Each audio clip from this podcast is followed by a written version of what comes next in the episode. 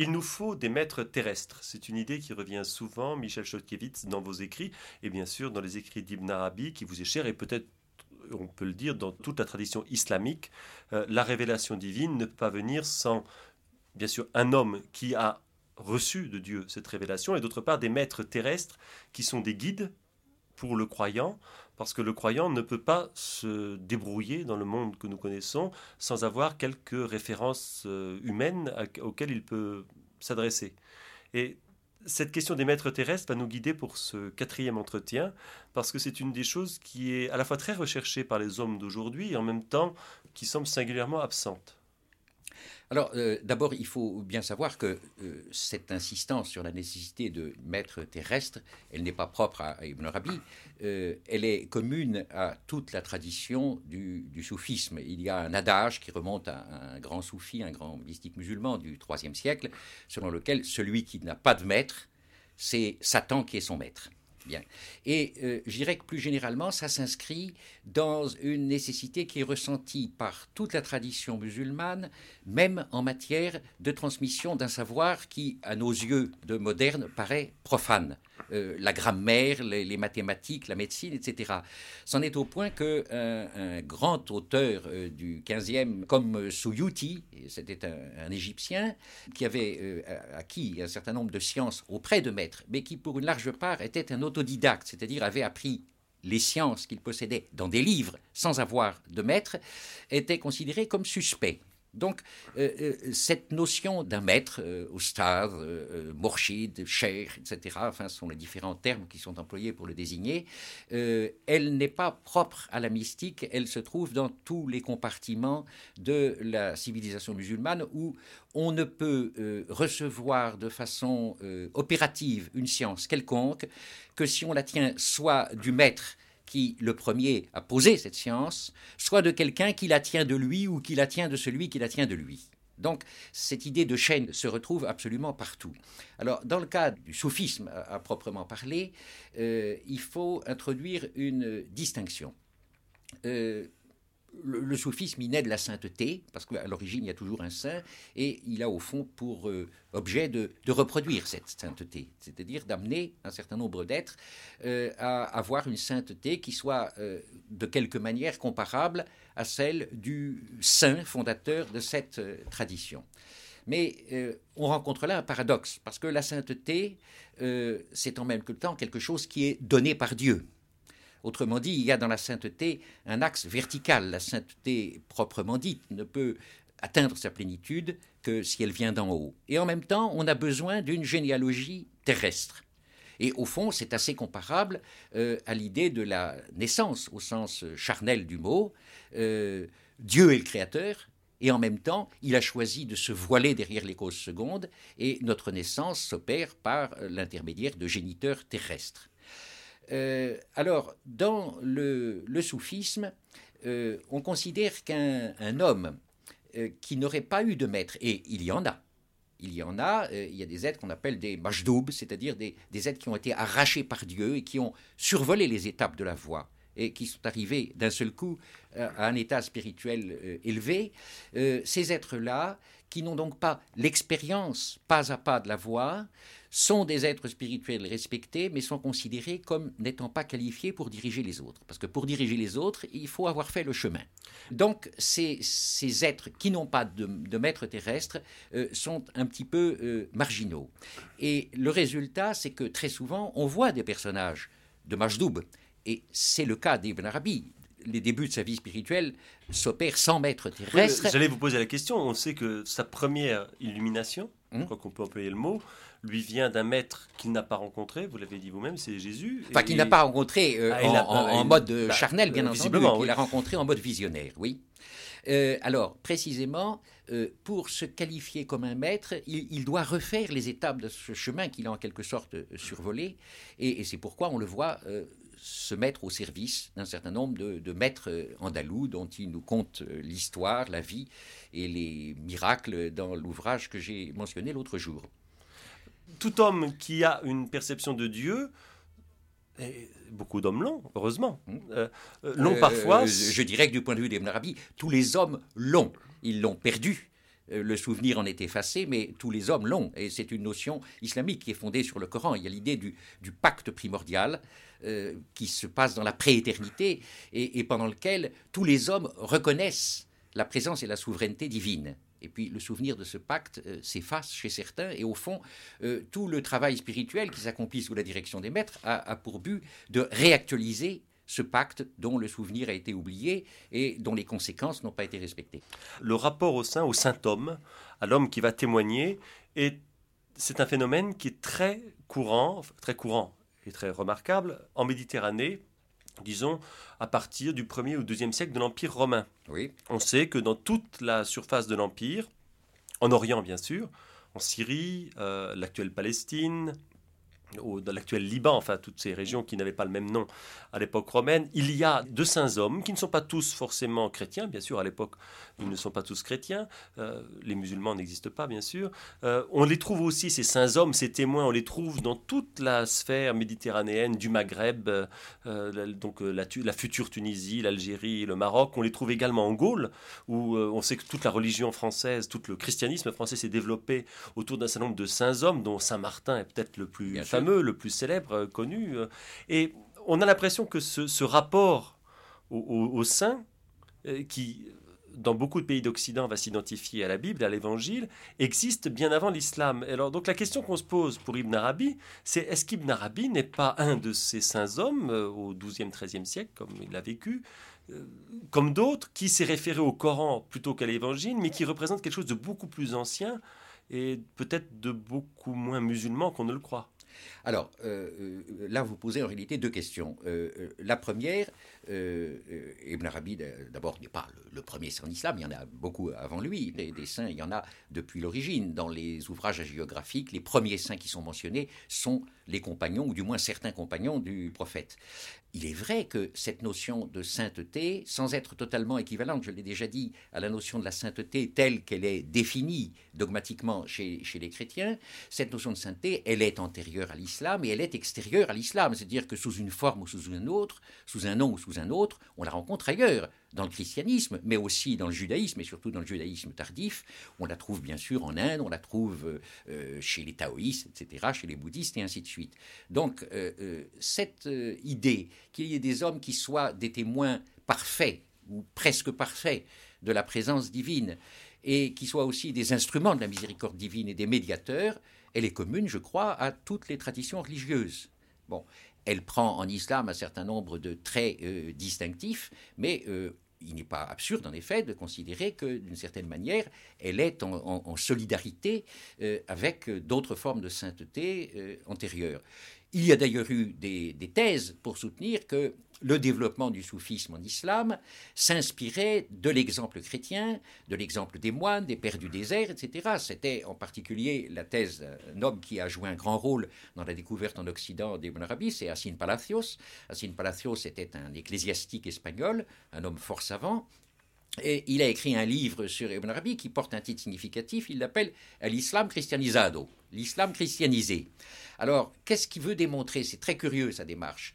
Euh, il est très sensible à l'influence qu'Ibn Arabi et d'autres soufis ont eue sur la spiritualité chrétienne et en particulier sur la spiritualité carmélitaine il n'est pas toujours en mesure de démontrer les chaînons historiques, mais il fait constater en effet que très probablement notamment en Espagne, et l'Espagne c'est un pays où l'islam avait été présent pendant huit siècles, la spiritualité chrétienne s'est inspirée de la spiritualité islamique. Mais à ses yeux, ça n'est qu'un prêté pour un rendu, car cette spiritualité islamique, celle d'Ibn Arabi et, des autres, ceux qui sont venus avant ou ceux qui viennent après, elle a été pour lui empruntée au christianisme. Alors, c'est une thèse qui, aujourd'hui, a perdu beaucoup de sa crédibilité, euh, mais euh, elle existe. Et le fait qu'elle ait été soutenue montre bien que, euh, en tout cas, l'idée d'une certaine continuité de la sainteté, d'une certaine communauté de fonction entre le saint chrétien et le saint musulman, a été perçue depuis, depuis longtemps. Et ça, je ne la conteste pas. Si on était relativiste ou historien des religions parfaitement positiviste, on dirait au fond, euh, tout ça, ça revient à peu près au même. Ces gens se rattachent les uns au christianisme, d'autres au taoïsme, vous l'avez dit vous-même, d'autres au bouddhisme éventuellement, où il y a également un rapport au maître qui est important. Euh, et au fond, tout ça, c'est du pareil au même, il n'y a pas de différence. Vous, vous avez fait un choix, ça veut dire que vous pensez qu'il y a tout de même une différence. Oui, mais enfin, écoutez, là, je n'ai pas à revenir sur, sur mon choix. Vous avez réussi à me soutirer quelques indications, mais je ne veux pas les prolonger. Alors, il y a des différences. J'en ai déjà mentionné quelques-unes. D'abord, le fait qu'il n'y ait pas un statut canonique et une gestion institutionnelle de la sainteté en islam. Il y a donc un caractère relativement spontanéiste de l'émergence du, phénomène de, la sainteté, dans la mesure où il n'y a pas un organisme de, de, contrôle. Mais il y a un point sur lequel je voudrais insister, parce que je ne suis pas sûr que vous le perceviez bien. Vous pouvez croire, parce que je parle d'Ibn Arabi, ou parce que je fais allusion de manière euh, très elliptique euh, à, mon expérience personnelle, euh, aux gens que j'ai rencontrés, que tout cela est relativement marginal, que finalement cette notion de sainteté joue un rôle secondaire en islam. Et ce qui paraît confirmer vos vues, euh, c'est qu'en effet, il y a, j'ai fait allusion euh, précédemment aux, wahhabites, il y a eu tout un courant en islam, bien antérieur au wahhabisme, mais qui a surtout pris de la force à partir de son émergence au XVIIIe siècle, qui s'oppose farouchement au culte des saints et qui, sans nier l'existence, à proprement parler, de la sainteté, parce que le terme même qu'on traduit par saint, Aoulia, existe dans le Coran, euh, a tendance à, diluer cette notion. Finalement, pour les wahhabites, euh, un croyant pieux est un saint, n'est-ce pas? Le, terme de wali s'applique à n'importe quel homme droit qui respecte ses obligations religieuses. Et euh, ça conduit les wahhabites et les gens qui ont marché sur leurs traces à, condamner toute espèce de forme de respect des saints, de dévotion aux saints, d'attribution aux saints, de privilèges, de, missions, de fonctions, etc. Mais euh, euh, ce courant, d'abord, jusqu'à la fin du XIXe siècle, a toujours été extrêmement minoritaire en islam, et même aujourd'hui reste minoritaire, même euh, si est très bruyant et se fait remarquer énormément. Euh, je vais vous raconter une petite histoire qui concerne un, saint égyptien. C'est un saint du XIIIe siècle qui s'appelle Ahmed el-Badawi, euh, qui venait du Maghreb d'ailleurs, du Maroc, euh, qui a vécu en Irak, où il a rencontré en particulier un autre grand saint, Ahmed el-Rifa'i, et puis il est venu s'installer à Tanta, en Égypte, et le, le culte de ce saint la vénération qui lui est portée provoque chaque année, au moment de son maolid, de l'anniversaire de sa naissance, un afflux de population absolument considérable. Des centaines de milliers de personnes viennent de tous les coins d'Égypte pour euh, honorer ce saint avec d'ailleurs les conséquences qui sont prévisibles quand il y a une réunion aussi euh, importante. Euh, il y a d'abord l'aspect commercial qui est propre à toute espèce de, de pèlerinage. Il y a aussi euh, parfois des activités qui ne sont pas forcément recommandées par la religion qui se déroulent à cette occasion. Ça c'est rassurant. Oui, mais ça donne un bon prétexte évidemment aux adversaires du culte des saints qui disent c'est scandaleux, on voit mélanger des hommes et des femmes, il se passe des tas de choses scandaleuses et ainsi de suite. Cette vénération pour Ahmad Badawi qui est probablement le saint le plus populaire en Égypte, elle n'entraîne pas seulement vers son sanctuaire à Tanta euh, des foules de paysans analphabètes, mais euh, tout le monde y vient. Je, connais des tas d'habitants du Caire qui sont d'honorables bourgeois, de respectables professeurs, des théologiens même, euh, qui s'y rendent aussi. Or, depuis des siècles, sans arrêt, il y a aussi des gens pour critiquer cela. au début de l'année, là, le, 3 janvier, je voyais dans à la Ham, le journal égyptien, une lettre ouverte, et c'était probablement la millième du genre, dénonçant une fois de plus ce pèlerinage, jugeant qu'il était scandaleux euh, d'aller chercher l'intercession d'un saint, qu'on pouvait prier Dieu n'importe où et qu'on n'avait pas besoin des saints, euh, et euh, prenant comme cible en particulier le ministère des Affaires religieuses qui non seulement autorise ce pèlerinage, parce qu'il a pour fonction administrative de déterminer le calendrier des saints, euh, l'attribution à chaque saint particulier euh, d'une fête à un certain moment, le déroulement des processions, et ainsi de suite. On reprochait donc dans cette lettre au ministère des Affaires religieuses non seulement de permettre cela, mais de l'encourager. Mais en dépit de toutes ces critiques, elles ont été très nombreuses et particulièrement virulentes à partir de la fin du XIXe siècle et, le début du XXe, eh bien, cette vénération pour les saints, elle demeure et elle est un phénomène collectif qui brasse toutes les classes de la société. J'ai pris un exemple égyptien, je pourrais en prendre d'autres ailleurs. Alors comment expliquez-vous que l'esprit moderne et l'efficacité moderne, même le succès moderne, se soit construit en Occident autour d'une critique euh, protestante du culte des saints. On sait l'hostilité que les protestants éprouvent pour le culte des saints, pour la vénération d'images, même dans certains cas, puisque les protestants rigoristes euh, refusent la présence d'images trop euh, insistantes dans, dans, les temples.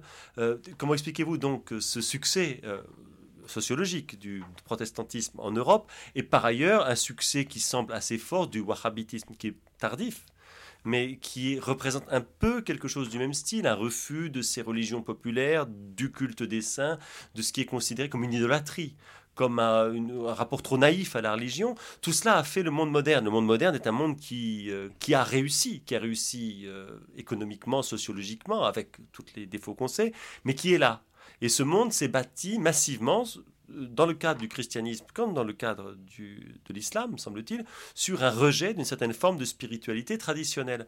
Comment expliquez-vous que finalement ce monde euh, est réussi et subsisté alors que ceux que vous pensez être peut-être plus humains, plus proches, euh, soient considérés comme minoritaires ou récessifs. Euh, on considère que la religion populaire, c'est quelque chose qui existe encore en dépit de tout et qui devrait disparaître. Oui, alors d'abord, le terme de religion populaire pose un problème et je suis bien entendu pas le premier à les soulever. dans le cas du, christianisme, vous connaissez la thèse de Peter Brown qui démontre que loin d'être l'effet d'un spontanéisme populaire. Le, culte des saints, précisément, a été déterminé par des évêques, souvent issus de familles sénatoriales, et qu'autrement dit, il procède d'une élite qui a dirigé la foi dans ce chemin, euh, et non pas simplement d'une espèce d'explosion de, anarchique euh, venant du peuple. Alors, dans le cas de, l'islam, il se produit quelque chose du même genre, c'est-à-dire que la célébration, par exemple, des, des mawalides, des anniversaires des saints, etc., c'est quelque chose euh, qui, procède d'en haut, qui procède euh, euh, l'institutionnalisation de ces formes de dévotion, parce qu'elles existaient d'une manière non organisée jusque-là, elle s'est faite grosso modo à partir du, du XIIe siècle et sous l'impulsion d'une élite de soufis qui était très intellectuelle et de souverains qui les prenaient comme conseillers. Alors là aussi, donc, euh, le terme de religion populaire est impropre. Euh, il s'agit en effet de formes de dévotion qui sont pratiquées par le peuple, mais euh, s'imaginer qu'elles proviennent de lui, n'est-ce pas Et que donc il faudrait opposer un islam populaire à un islam savant, scripturaire, etc. C'est une illusion à laquelle ont succombé dans le passé beaucoup d'orientalistes, mais sur laquelle on, revient actuellement.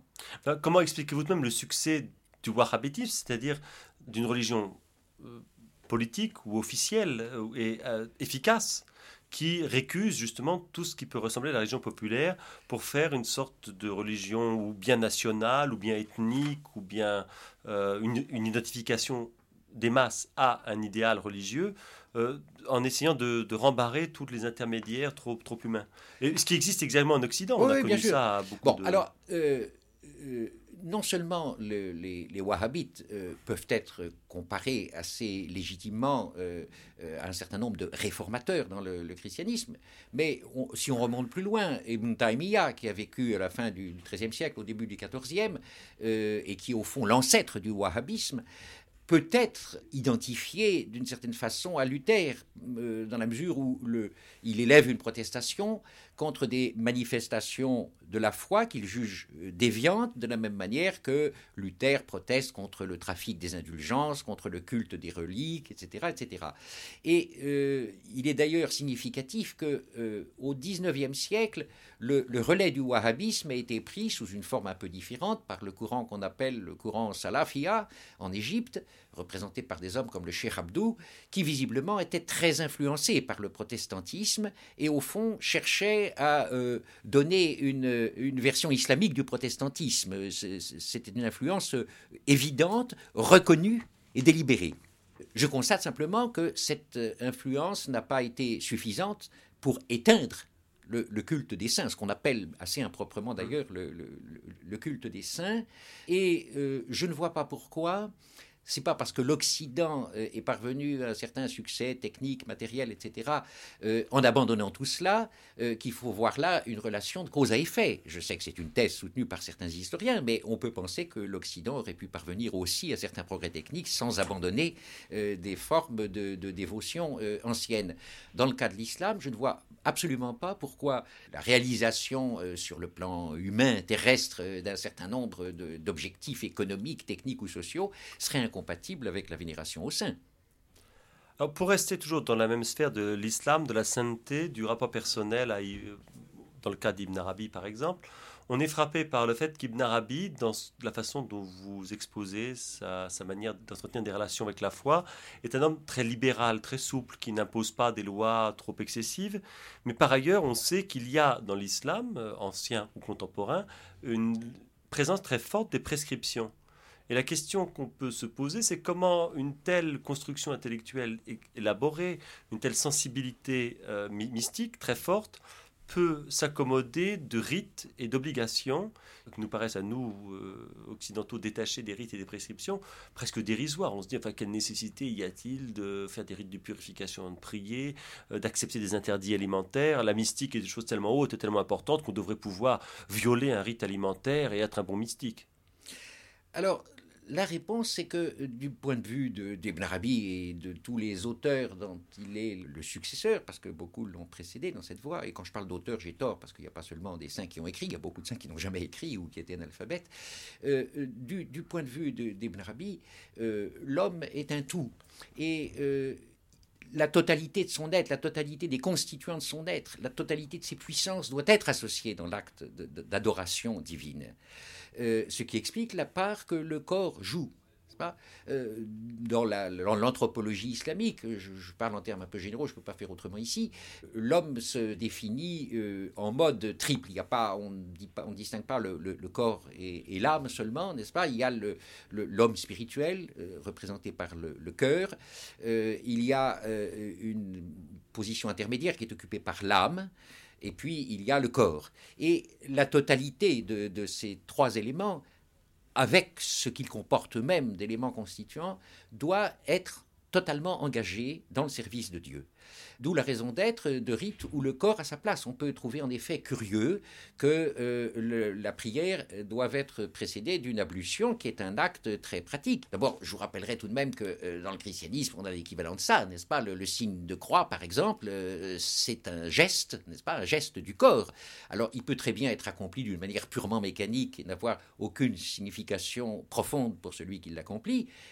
il peut aussi avoir un autre sens, et je pense que pour les saints chrétiens, il avait un autre sens. De la même manière, euh, des actes extérieurs, le fait de se prosterner, le fait d'accomplir une ablution, le fait de jeûner, euh, peuvent être dépourvus de signification, n'être qu'une écorce vide. Mais bien sûr, celui qui, s'engage dans la voie spirituelle, il essaie, euh, dans chacun de ses gestes, dans chacune de ses paroles, de rassembler tout son être. Alors que pensez-vous de cette parole du Christ? L'homme n'est pas fait pour la loi, mais c'est la loi qui est faite pour l'homme. Mais euh, cette parole du Christ, elle me paraît tout à fait juste et elle correspond euh, à un point de vue euh, islamique. la loi est faite pour l'homme, ça signifie pour nous que la loi a été révélée par Dieu et interprétée par le prophète pour aider l'homme et non pas pour le contraindre. la loi n'est pas un châtiment, la loi est un moyen de grâce. Et par conséquent, en effet, euh, elle est faite pour l'homme et non pas l'homme fait pour elle. Euh, mais ça ne signifie pas qu'on ne doit pas respecter la loi. Ça signifie que euh, la loi s'impose parce qu'elle est une miséricorde divine. Alors, ce qui introduit une différence entre les soufis en général, et Ibn Arabi en particulier, et les, juristes, et ils sont nombreux en islam, c'est une corporation qui a toujours été très prospère, euh, c'est que, euh, j'ai déjà eu l'occasion de le dire, pour Ibn Arabi, euh, la loi doit être interprétée dans le sens le plus, le plus conciliant et le plus irénique. C'est-à-dire que, en tant qu'on s'adresse à la communauté, chaque homme a le droit pour lui-même de choisir le, l'interprétation de la loi qui est la plus rigoureuse. Et c'est bien entendu ce que fait Ibn Arabi et ce que font tous les saints. Mais en tant que euh, le, savant, quelque titre que ce soit, euh, euh, intervient pour interpréter la loi auprès de la communauté, il doit toujours chercher les solutions qui sont les moins pesantes. Parce que précisément, la loi a été voulue par Dieu comme une miséricorde et non pas comme une contrainte.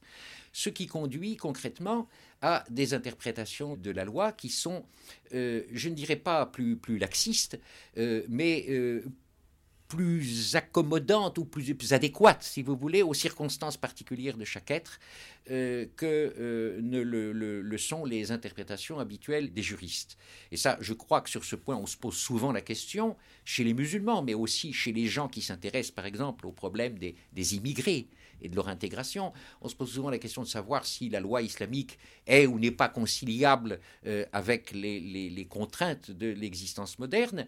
Eh bien, il y a effectivement des problèmes, mais je pense qu'on trouverait beaucoup plus aisément des solutions si, au lieu de s'enfermer dans les catégories juridiques euh, instituées par un certain nombre de, grands hommes, d'ailleurs, il y a plusieurs siècles, et qui ont été surchargés de gloses et de complications par la suite, euh, on revenait à des principes essentiels euh, en considérant que ce qui compte, c'est la parole de Dieu euh, et non pas nécessairement les interprétations qu'en ont donné tel ou tel savant, tel ou tel juriste à une époque déterminée en fonction de circonstances déterminées. Les juristes ont su trouver des solutions qui euh, s'accommodaient avec les circonstances. Je vais vous en citer un exemple qui est très intéressant. Euh, quand les musulmans ont occupé l'Inde, ben, ils se sont trouvés en face d'une population euh, majoritairement hindoue. Et le problème s'est posé de savoir quel allait être leur statut juridique. Et il y a un certain nombre de juristes certains étaient des soufis, d'autres ne l'étaient pas, euh, qui ont conclu qu'au fond, les hindous, ils avaient un livre, c'était les Védas, et que par conséquent, on pouvait assimiler leur statut à celui qui était prévu par le Coran pour les Ahlul Kitab, les gens du livre, c'est-à-dire, dans le sens euh, historique premier du terme, les juifs et les chrétiens. Euh, eh bien, il n'y avait pas eu de raison de se poser le problème avant, mais la rencontre avec une immense population qui n'était pas musulmane, qui n'était pas juive, qui n'était pas chrétienne, amenait à faire évoluer le contenu de cette notion de Ahlul Kitab.